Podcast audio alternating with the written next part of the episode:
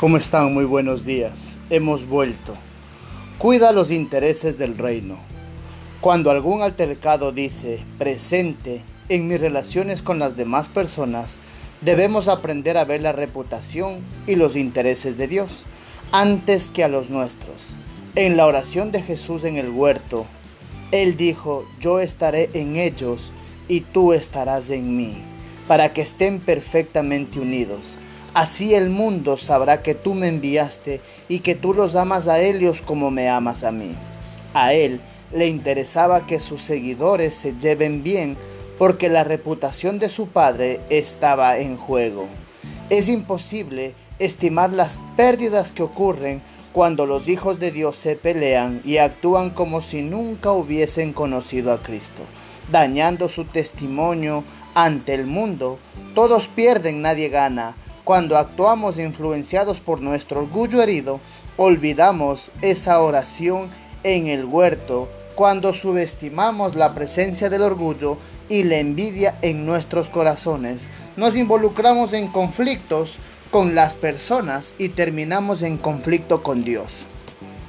¿Quién no resiste?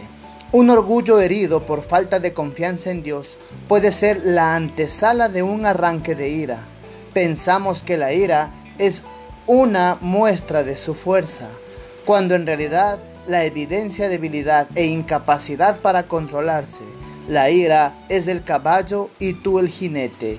Si no sabes cabalgar, mejor no te subas a ese caballo. ¿Lo ves?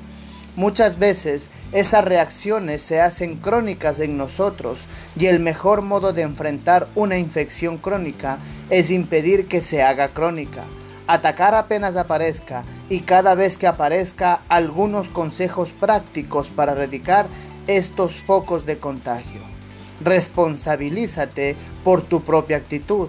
Ayuda a tu compañero a diagnosticar su problema Explícale cómo su conducta afecta las metas del equipo, que reconozca las causas ocultas, que se ponga en línea sus metas con las del equipo, reemplace su ineficaz actitud por una nueva, que maneje las situaciones que provocan tensión para evitar una recaída de actitud.